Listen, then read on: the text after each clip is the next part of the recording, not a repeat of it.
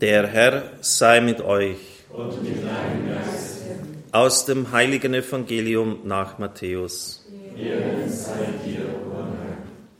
In jener Zeit erzählte Jesus seinen Jüngern das folgende Gleichnis. Mit dem Himmelreich ist es wie mit einem Mann, der auf Reisen ging. Er rief seine Diener und vertraute ihnen sein Vermögen an. Dem einen gab er fünf Talente Silbergeld, einem anderen zwei, wieder einem anderen eines, jedem nach seinen Fähigkeiten, dann reiste er ab. Sofort begann der Diener, der fünf Talente erhalten hatte, mit ihnen zu wirtschaften, und er gewann noch fünf dazu. Ebenso gewann der, der zwei erhalten hatte, noch zwei dazu.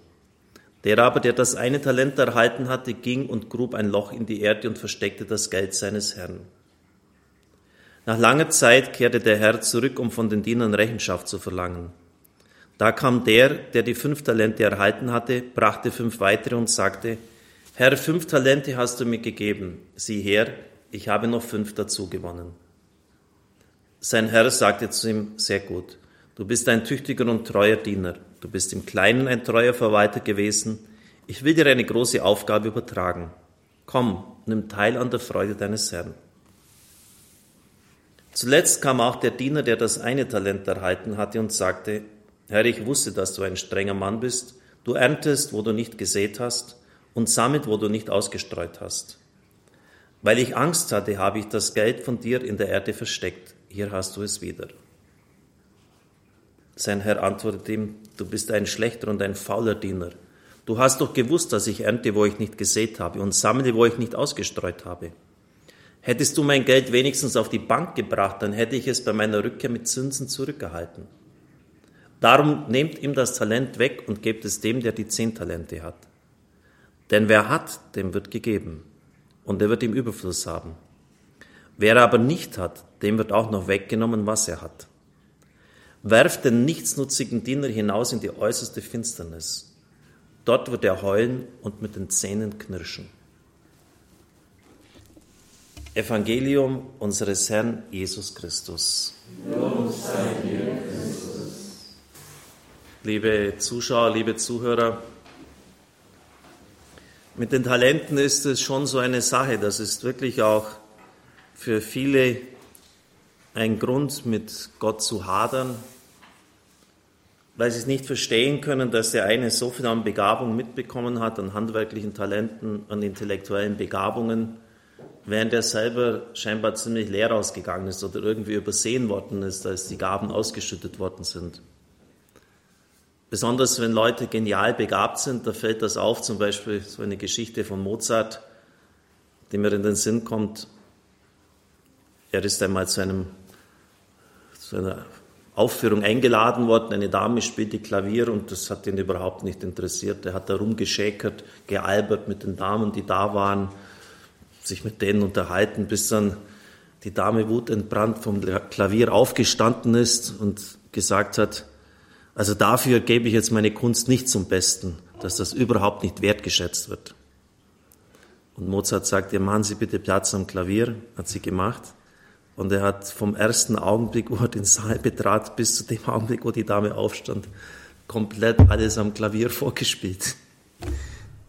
Das ist doch unglaublich, oder? Dass der eine Mann so unvorstellbar viel musikalischer Begabung mitbekommt und die anderen, die, die üben da rum und, und, und, und, und nach Jahren, äh, äh so wie bei uns, da war mal so eine Serenade, hat, hat einer nicht sonderlich gut gespielt und da haben wir so einen kleinen Professor, der hat dann in die Runde gerufen, aufhören, aufhören.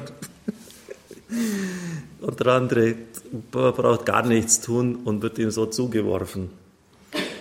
Ich habe hier äh, eine Geschichte, lange überlegt, was ich heute Abend sagen soll, die sie da ziemlich heilen kann. Und zwar von dem Amerikaner Rick Joyner in dem Buch Der letzte Aufbruch. Natürlich äh, beanspruchen diese Bilder und Visionen, die er hat, nur rein menschliche Glaubwürdigkeit. Und ich lese das Ihnen jetzt auch nicht vor, um irgendwelche Sonderoffenbarungen zur Geltung zu bringen, sondern mir ist der theologische Gehalt wichtig und der stimmt in dieser Geschichte. Also er hat, wie er selber sagt, Visionen vom himmlischen Bereich und er sieht, dass bei Gott die Herrlichkeit gestuft ist.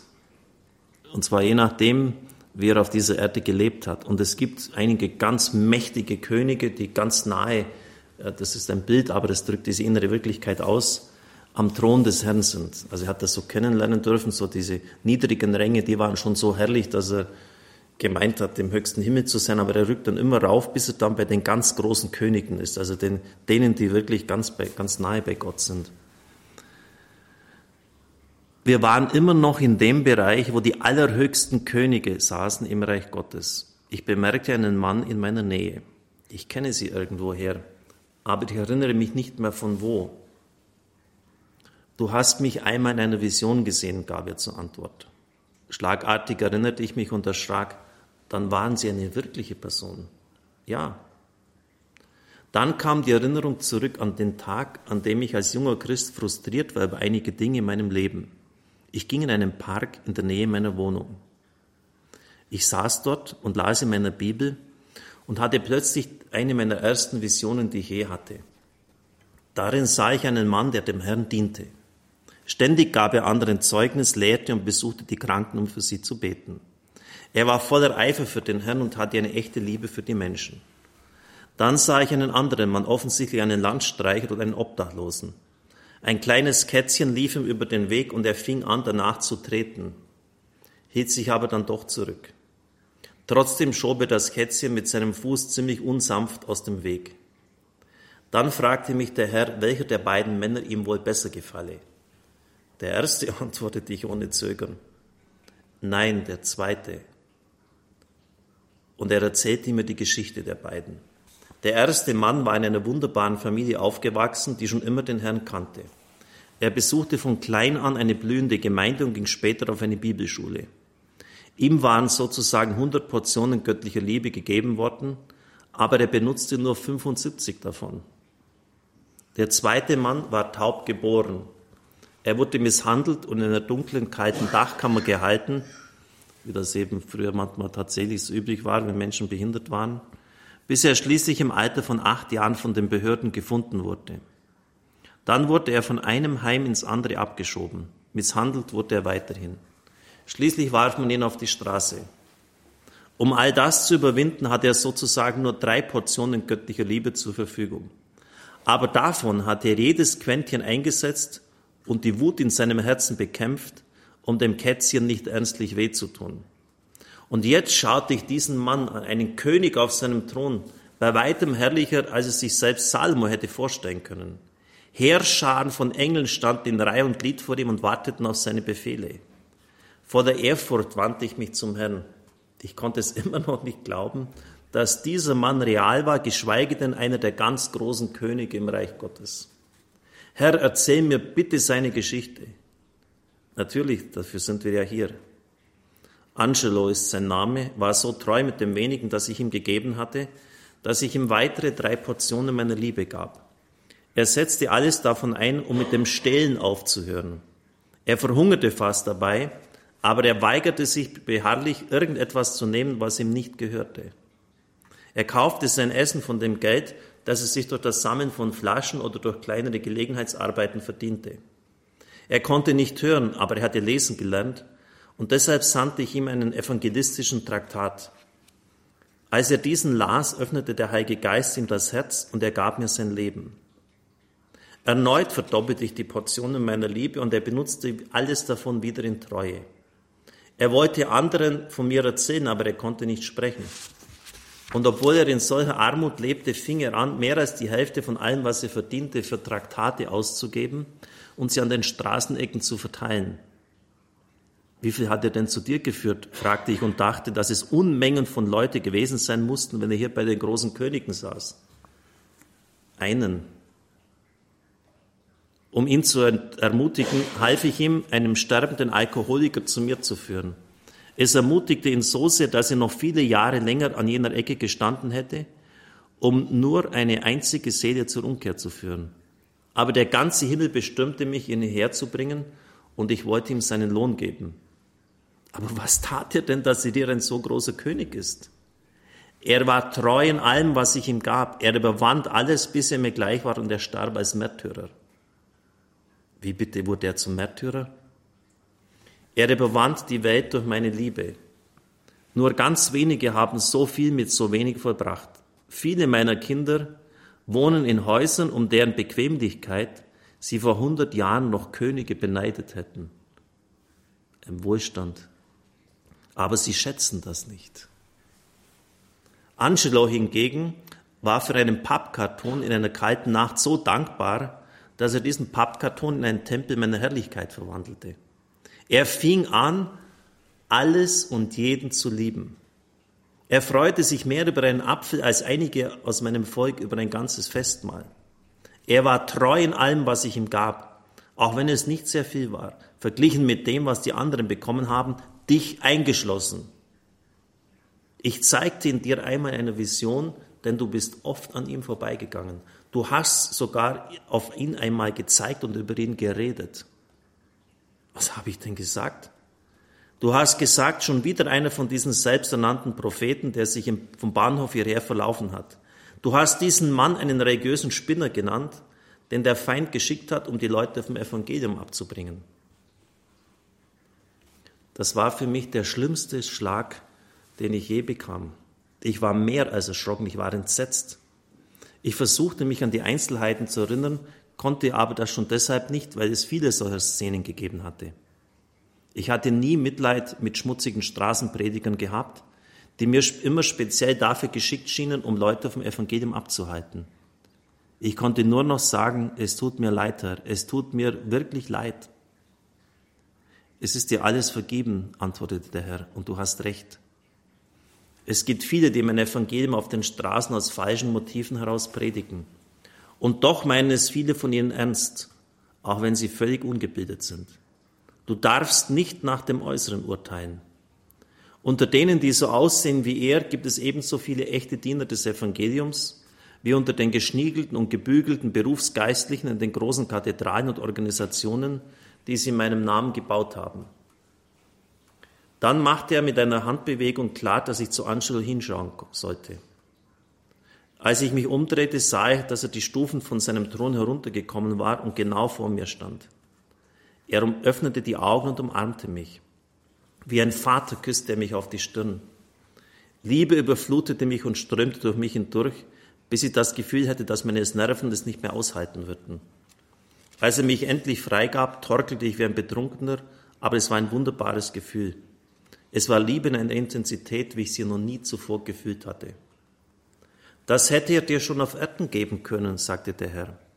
Er hatte meinem Volk viel zu geben, aber sie kamen nicht einmal in seine Nähe. Selbst meine Propheten mieden ihn.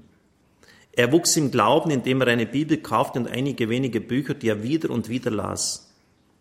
Er versuchte in eine Gemeinde zu gehen, fand aber keine, die ihn aufnahmen. Hätten sie ihn aufgenommen, dann hätten sie mich aufgenommen, denn durch ihn habe ich an eure Türen geklopft. Ich lernte den Schmerz von einer neuen Seite her kennen. Wie starb Angelo? Ich erwartete fast schon, dass ich auch dafür verantwortlich war. Er erfror, weil er einem alten Trinker das Leben retten wollte, der in der Kälte starb.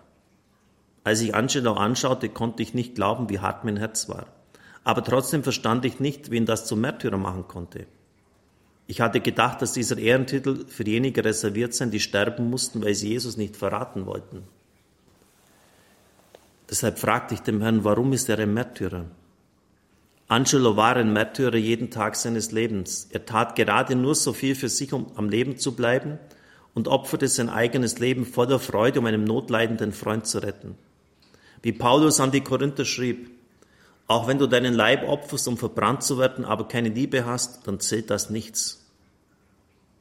Aber wenn du dich selbst aus Liebe hinschenkst, dann zählt das vieles, dann zählt das alles. Angelo starb Tag für Tag, weil er nicht für sich, sondern für andere lebte. Solange er auf Erden war, hielt er sich immer für den geringsten aller Heiligen und doch war er einer der größten.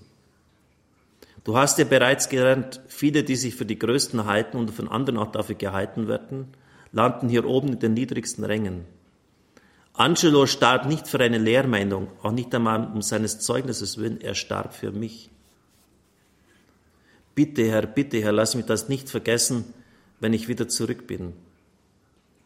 Darum bin ich mit dir hier und werde auch mit dir bei sein, wenn du zurückgehst. Weisheit ist es, mit meinen Augen zu sehen und nicht nach äußeren Erscheinungen zu urteilen. Ich hatte dir Angelo in der Vision gezeigt, damit du ihn erkennen konntest, als du ihm auf der Straße begegnet bist. Hättest du ihm dann erzählt, was ich dir über seine Vergangenheit gesagt hatte, dann hätte er sich damals schon bekehrt. Und du hättest diesen großen König als Jünger ausbilden können und er hätte einen starken Einfluss auf deine Gemeinde ausgeübt. Würde mein Volk die Menschen so sehen, wie ich sie sehe, dann wären Angelo und viele andere erkannt worden. Man hätte ihnen die bedeutendsten Kanzeln gegeben und mein Volk wäre von den Enden der Erde gekommen, um zu ihren Füßen zu sitzen. Und es wäre gewesen, als ob sie zu meinen Füßen gesessen wären. Er hätte euch gelehrt zu lieben und die Gaben einzusetzen, die ich euch gegeben habe. Und ihr hättet viel mehr Frucht bringen können. Ich schämte mich so sehr, dass ich dem Herrn nicht mehr in die Augen schauen konnte. Bis er mir sagte, es ist dir vergeben. Ich zeige dir diese Dinge nicht, um dich zu verurteilen, sondern um dich zu belehren. Denke immer daran, dass die Barmherzigkeit die Hüllen auf deiner Seele schneller wegnimmt als alles andere.